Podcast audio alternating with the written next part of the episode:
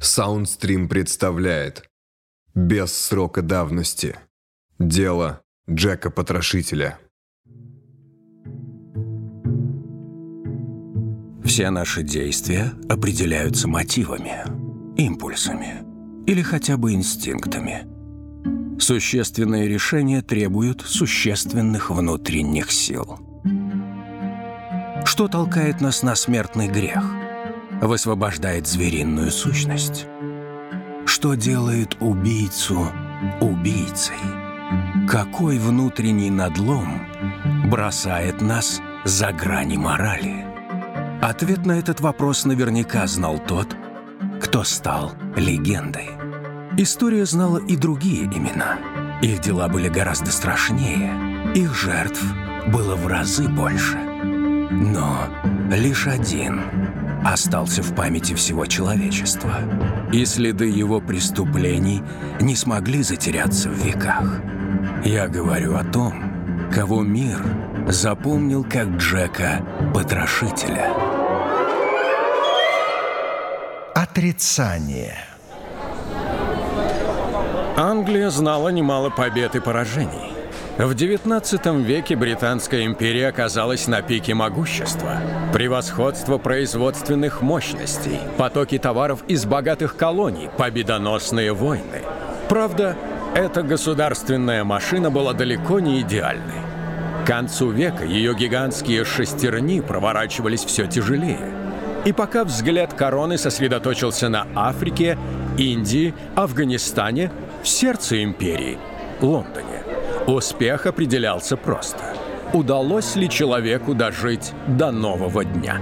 И бедняки, и рабочие, что, впрочем, почти одно и то же, больше смерти боялись одного – остаться без денег, лишиться крыши над головой – вымаливать мелочь на хлеб или того хуже, оказаться в работном доме. Ютиться с десятками таких же несчастных в крошечных комнатах, трудиться не покладая рук и получать на обед кости, зачастую уже кем-то обглоданные. Однако на рубеже веков появился тот, кто стал настоящим ужасом жителей Лондона и без того преисполненных страхом. Правда – ставшая легендой. Первый среди серийных убийц. Ночной кошмар викторианской эпохи. Его зверства известны каждому. Но реальная история и подробности этого дела затерялись во множестве мифов. За долгие годы они расползлись по бесчисленным бумагам и полицейским отчетам. Что-то и вовсе было навсегда утрачено после кражи документов из пыльных архивов Скотланд-Ярда. Сам потрошитель остался загадкой. Обвинение так и не было предъявлено. Его нестройный образ стал совсем бестелесным. И с годами он все больше растворяется во мраке. А теперь... Добрый вечер. Определились? Теперь лишь немногие готовы погрузиться вечер. в дело минувшей эпохи. Добрый вечер. Определились чем-нибудь? Что? А, да. Вечер добрый. Чай. Хорошо. Вот и она, официантка. Спроси ее, знаешь что-нибудь про Джека Потрошителя? Ну да, конечно, знаешь. Видела в каких-нибудь фильмах, может быть, даже читала. А что было дальше? Кем был убийца? Что именно он сделал? Никто и не знает. Никто. А ведь это дело в свое время изменило работу британской полиции.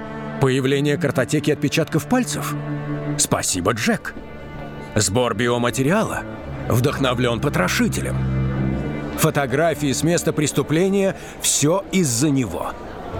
Убийцами сложно восторгаться, но последствий его трудов невозможно не оценить. Отдельные энтузиасты до сих пор пытаются раскрыть это дело. У меня есть и своя версия того, что там могло произойти. Очевидные промахи полиции и белые пятна этой истории – все складывается в единую картину. Так, по порядку. Место преступления – Лондон. Район Уайтчепел. 1888 год.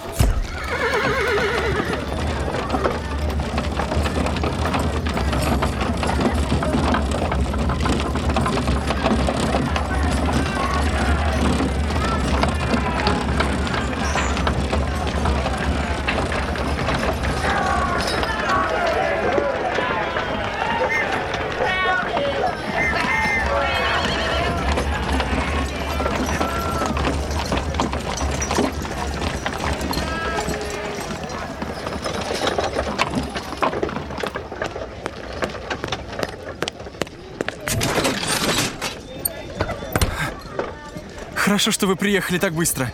А, дождь будет, не иначе, как бы следы не размыло. А, прошу, сэр, э, сюда. Разойдитесь! Дайте же дорогу, черт! Существуют разные оценки, от 5 до 11 жертв. И это только по официальным версиям. Когда пресса и потомки начинали приплетать мистику, число погибших от ножа Джека возрастало в разы. Кого из убитых можно причислять к жертвам потрошителя, а кого нельзя, до сих пор нерешенный вопрос. Все началось с тех женщин, которые погибли при весьма похожих обстоятельствах. Но либо раньше, либо значительно позже периода, если можно так выразиться, активности Джека. Эмма Элизабет Смит.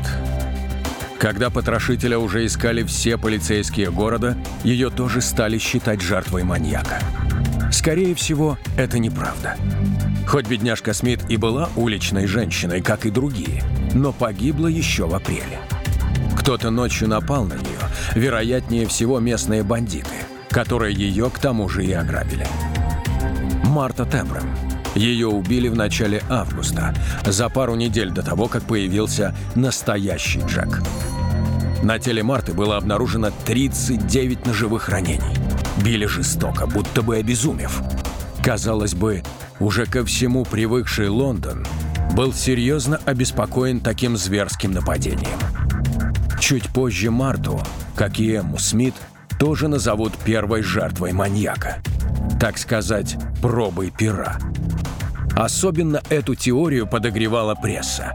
Когда имя Джека-потрошителя уже не сходило с уст горожан, газеты ежедневно рассказывали о своих новых открытиях в деле.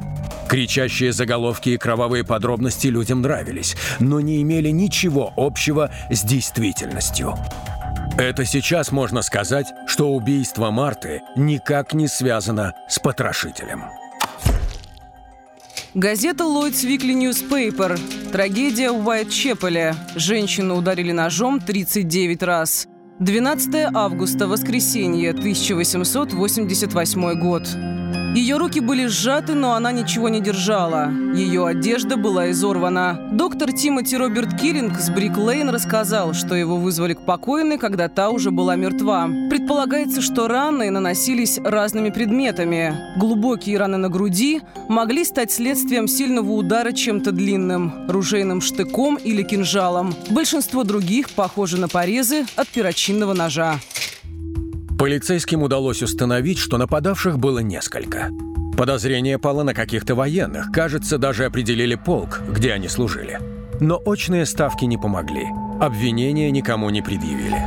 Дело повисло. А вот следующее убийство. Считается, что именно тогда, в конце лета 88 -го года, на сцену и вышел главный герой этой жуткой пьесы. Почти незаметный, но настоящий. Разойдитесь! Дайте же дорогу, черт! Инспектор, э, сержант считает, это может быть связано с другими убийствами, если помните, здесь же, в Уайтчепеле. Весной и пару недель назад. Думает, что это местные. Банды или пьяницы нищие, не знаю. Сэр, если бы вы видели, что увидел я... А, а, сюда! Сперва полицейские даже и не думали, что новое убийство может быть частью серии, пока голос не подала пресса. И на страницах газет, а затем и в умах жителей зазвучали первые тревожные мысли. В Уайт-Чепеле появился маньяк. Уже третье нераскрытое убийство, да еще столь зверское. Это вам не очередной грабеж или пьяная драка. Однако журналисты не ошиблись. И с той ночи 31 августа 1988 года начался отсчет кровавых пятен, который оставлял после себя пока что безымянный, бесследно исчезающий убийца. Мэри Энн Николс едва ли можно было назвать красавицей. Невысокий рост, тонкие жидкие волосы, вздернутый нос, кривые желтеющие зубы, пять из которых отсутствуют – в глубоко посаженных, мысленистых глазах застыла жажда дешевой выпивки и ненависть ко всему миру. В конце лета 88-го Мэри Энн Николс едва отпраздновала свой 43-й день рождения. Впрочем, Мэри Энн – это для полицейских отчетов. Для друзей, коих у нее было множество, она была просто... Поли, Поли, черт, если будешь так пить, работать не сможешь. Помолчи, Эмили. Лишняя пинта еще никого не свела в могилу.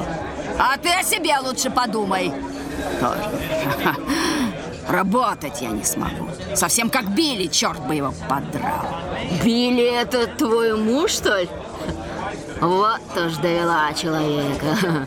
Мало того, что он тебя выгнал, так еще и платить перестал. Прознал, чем ты по ночам-то занимаешься. Примерная мать, ничего не скажешь. Ради своих детей. Заткнись! Ни слова, стерва! Чтобы даже звука о моих детях я от тебя не слышала! Думаешь, я старая дура? Шастаю по улицам и юбку за пени задираю, потому что мне это нравится. Все ради них, все. А как прокормишь такую ораву в этом чертовом городе? Но знаешь что? Мы есть друг у друга.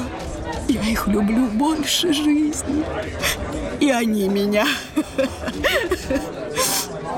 А ты чего уставился? Нравится, когда кричат, а? Э, ну потише-то! Тише, тише, Поле, Поле. Выгонит ведь. Глазом моргнуть не успеешь. Ну, прости, я не хотела тебя обидеть. Да уж, ночью стало холодать. Скоро лету конец. И с клиентами в последнее время не густо. Эх, что есть, то есть. Смотри-ка, а? Он все пялится. Эй, ты! Смотреть тоже не бесплатно! Поделись с леди звонкой монетой или спрячься в бороду с глаз моих. Ты меня не расслышала? Черт, дыру же на мне прожег. Как же раздражает. Оля, дорогая, не обращай ты на него внимания. Пусть смотрит. Ладно, ладно. Расскажи лучше про своих деток. Сколько их у тебя? У меня их пятеро. Младшему девять. И никому я не нужна, кроме них. Давно уже поняла. Хочешь чего? На мужиков не надейся. Вот и тружусь, как умею, как могу. Но ничего. Это все ничего. У нас ведь есть джин, а? Все-таки подошел, да? И чего же изволит глазастый господин, а? Мне бы это... Я... Я бы хотел провести с вами время. Господи, да говори уже прямо, а? Сначала пялишься на нас, как волк на овечек, а теперь что, всю смелость растерял? Ну ты, говори быстрее. Чего тянуть? Пойдем. За углом тихое местечко есть. Со мной или с ней? А? А, ты как же вы это... Вы, вы обе так... Ну, дружок, а? а? Черт с тобой. Как звать-то тебя, а? Я, я, меня, а, я, Джон, Джон, э, Джон Пайзер. Джон Пайзер. Польский еврей 38 лет. До конца неизвестно, кем он был на самом деле. Одни говорят кожевником, другие – парикмахером. Так или иначе, по имени его знали немногие. В Уайтчепеле его знали скорее по кличке Кожаный фартук. Поговаривают, что Пайзер умело обращался с острыми предметами самой разной длины и назначения. Несмотря на это, денег у него не водилось. Да и не очень-то его любили. Как еврея, как пьяницу и как скандалиста. Лезть в драку он предпочитал не с равными себе, а с женщинами. И чаще всего с падшими. Ведь кому приятно слышать отказ и чувствовать на себе презрительные взгляды? Что уж говорить об открытом пренебрежении в лицо. Ну, Джон Пайзер, садись с нами. Закажи дамам выпить. А, а, а вы пьете? Да, конечно. А ты думаешь, чего мы тут сидим? Да ты не стесняйся так. Выпей с нами, глядишь, и смелости прибавится.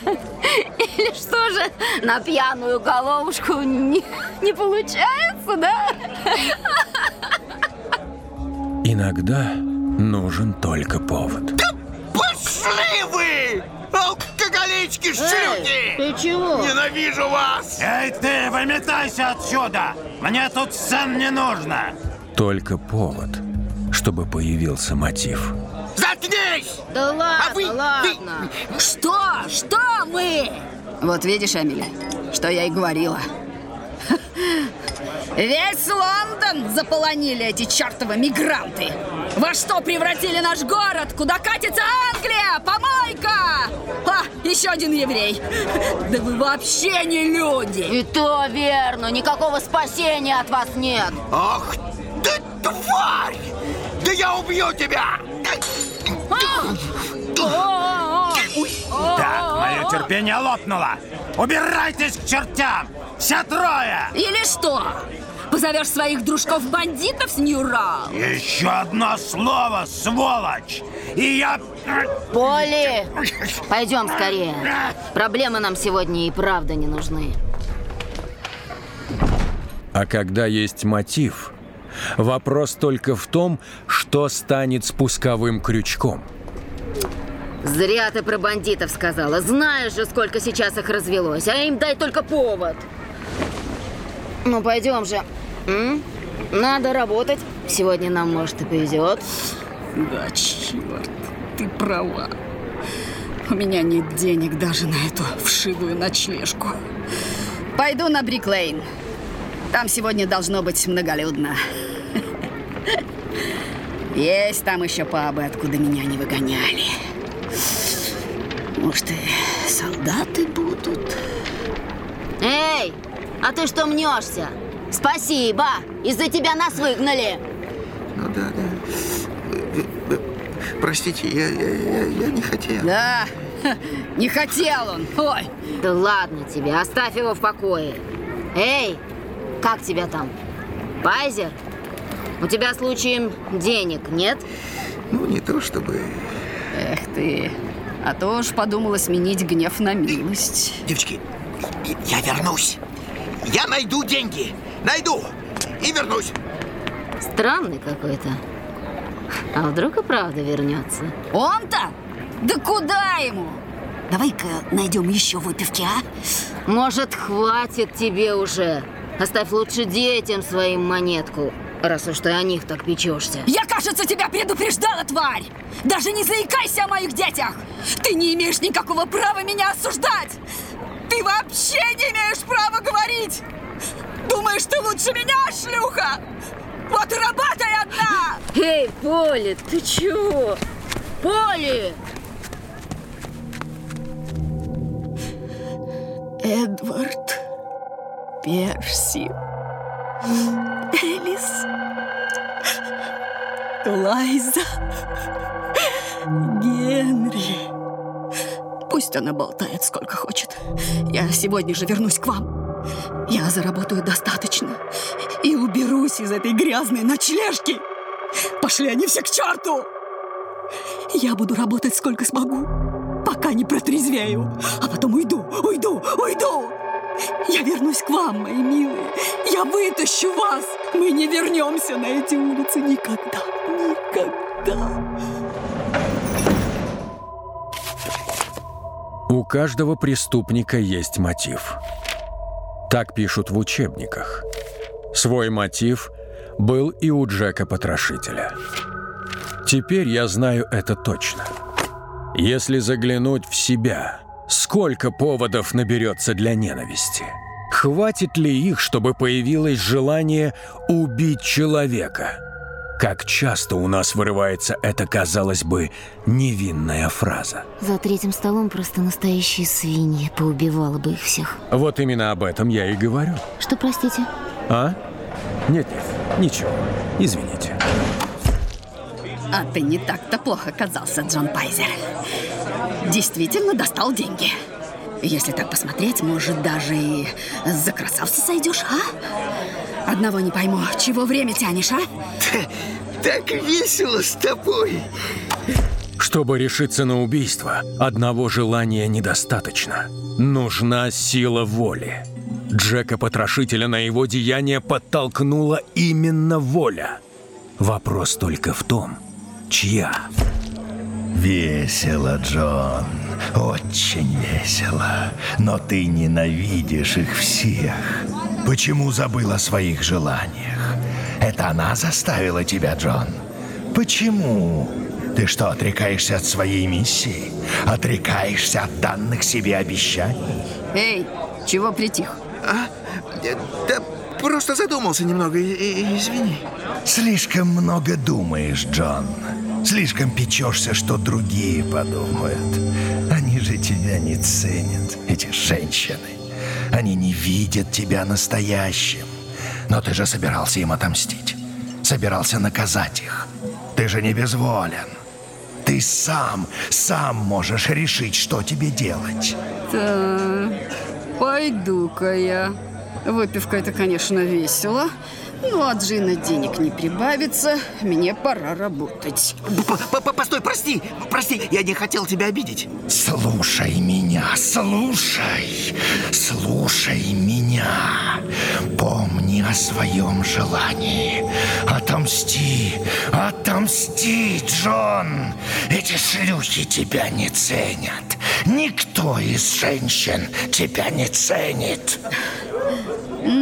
Ладно, дурачок, можем еще посидеть? Никто из женщин тебя не ценит. А, да. Давай, давай встретимся позже. Мне нужно кое-куда отлучиться. За, за, за, за деньгами. Встретимся в переулке на Боксероу, где кирпичный дом, да? Только молю, дождись меня. А ты точно придешь? Из чего мне тебя ждать? Долго? Смотри, вот, вот деньги у меня есть. Я же нашел. Ну, хорошо, хорошо. Странный ты, конечно. Клиент за клиентом. Такова была жизнь проститутки на улицах Лондона. И Полли, а для полицейских отчетов Мэри Энн Николс не была исключением. В ту ночь ее видели с несколькими мужчинами, гуляющей по бесчисленным пабам. Из последнего она вышла уже за полночь, будучи невероятно пьяной. У нее появились кое-какие деньги, она даже посчитала себя богатой. Но все равно до своей ночлежки она пошла пешком. Как говорили жители Лондона, на одиннадцатом номере, то есть на своих двоих. На это у нее ушел примерно час. Черт! Где же они? Потеряла. О, украли. Куда делись? Без денег я осталась, что ли? Как же так? Опять обманули? Опять напилась? Ах! Когда Полли дошла до дома, у нее в карманах не было даже пары пенсов, чтобы заплатить за аренду. Хозяин ночлежки со скандалом выгнал ее, и бедняжка отправилась назад, искать злополучные деньги. По пути она вновь наткнулась на свою подругу. Эта встреча могла быть судьбоносной, но... Полли, Полли, черт, что с тобой? Где же ты так надралась? Я работала! Представляешь? Добрый господин попался. Да что там? Два господина сразу. А помнишь того странного кайзера или... Нет, пайзера. Ну, из паба. Так он и правда раздобыл. Нашел деньги. Ну, все куда-то пропало. Где-то здесь пропало. Надо найти. Заплатить аренду. Поли, Поли, милая, послушай, пойдем со мной. Мне удалось кое-что заработать. Сегодня я за тебя заплачу, подруга. Нет! Я должна идти. Он меня ждет. У него еще были монетки. Много. Я сама видела. И он сказал мне прийти. Я быстро. Туда и обратно. Ты уверена, Поли? Ты на ногах едва держишься. Да-да-да, все в порядке. Для детей. Не жалко для детей. Куда они без меня? Всего пара пенсов. Но это уже что-то. Пенс за пенсом, мужик за мужиком, и жизнь уже станет совсем другой. Вообще все изменится. Ведь я... Я так решила. Я ведь вправе, наконец, сама думать и делать. Жизнь-то, она моя. Стой, ты еле идешь! Поли! Поли, куда ты? Поли! И вот я здесь, как сказал ей, но что я здесь делаю? И что собираюсь сделать? Это ведь неправильно, да даже незаконно. Незаконно? Мысли шире.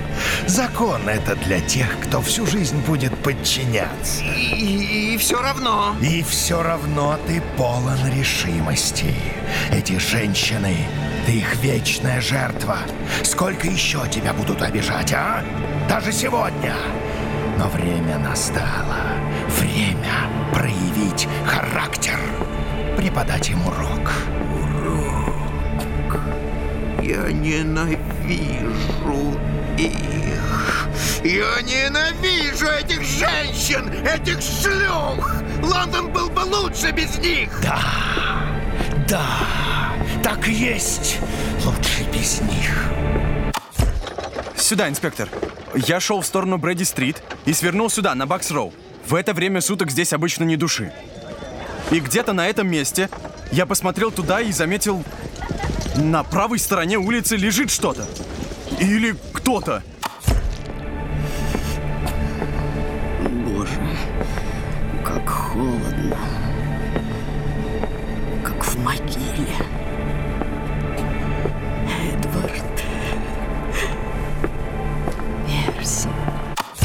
Я осмотрел тело при свете лампы и заметил, что из раны в горле сочится кровь. Женщина лежала на спине, одежда была в беспорядке. Элис. Элайза. Генри, я вернусь к вам. Еще один поворот. Как он говорил? Кирпичный двухэтажный дом. Баксроу. Чтобы преступление было совершено, нужен спусковой крючок. И в деле Джека Потрошителя таким был сам убийца. Обладая мотивом, он спускал курок. Это будет знак всем им. Они должны увидеть. Твоя рука нальется силой, и ты сделаешь все великолепно. Это неправильно, но это необходимо. Но это необходимо. Избавиться от ненависти, уничтожить корень зла. Вырежь его. Покажи им. И Джек-потрошитель не сомневался. В ночной темноте ничто не помешало ему, потому что такова была эта эпоха. он говорил, что будет ждать меня. Мэри, взбодрись. Мои родные, я скоро буду с вами.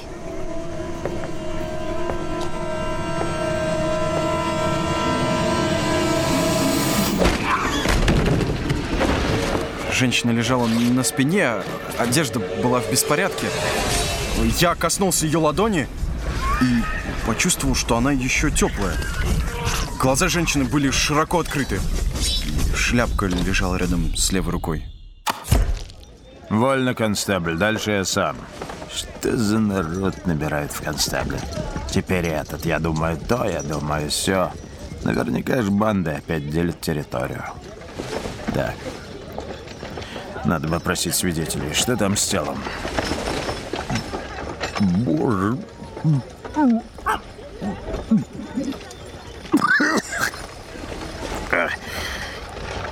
Все изрезано, а крови почти нет. Может, Кэп переехал и не заметил. О, чертовы шлюхи даже умереть спокойно не могут. Ладно. Наверняка убили и ограбили. Дело у меня, считай, в кармане. Из протокола осмотра тела Мэри Энн Николс. 1 сентября 1888 года. На шее у женщины глубокая рана. На месте не было никаких признаков борьбы или следов крови. Вероятно, тело приволокли на место обнаружения, предварительно умертвив. Смерть наступила, по всей видимости, из-за раны на шее. Горло перерезали два раза до самых позвонков. Все раны были нанесены ножом с длинным, умеренно острым лезвием. Занавес был поднят. Представление началось. На сей раз официально. На каждом углу газетчики кричали «Маньяк! Уайтчепельский ужас! Новые убийства!»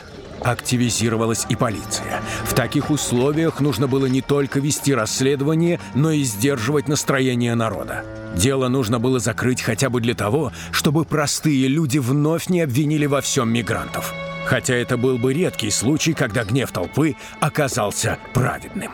Констебль, собирайтесь домой. Или у вас других дел нет? Давайте просто покончим с бумагами и все. Когда-то я так же просиживал ночи над делами. Выслуживался.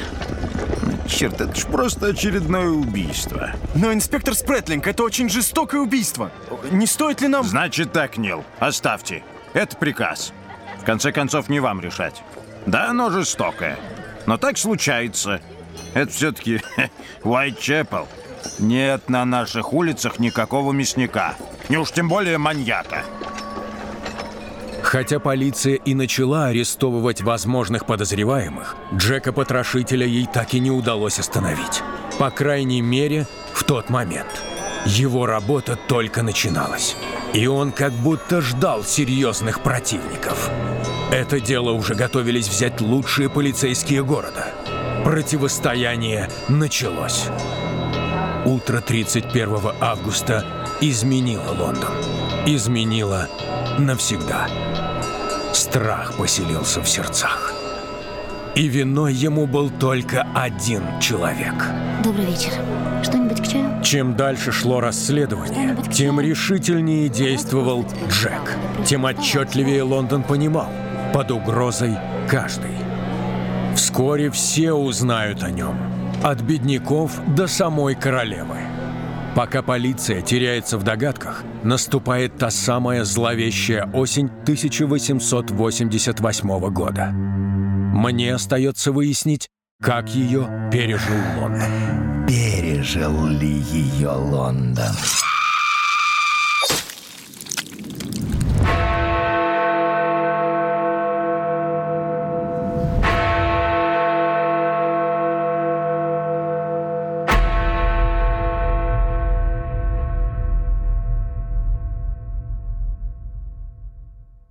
Слушайте следующие серии без срока давности «Дело Джека-потрошителя» в мобильном приложении SoundStream и на других подкаст-платформах, а также во ВКонтакте.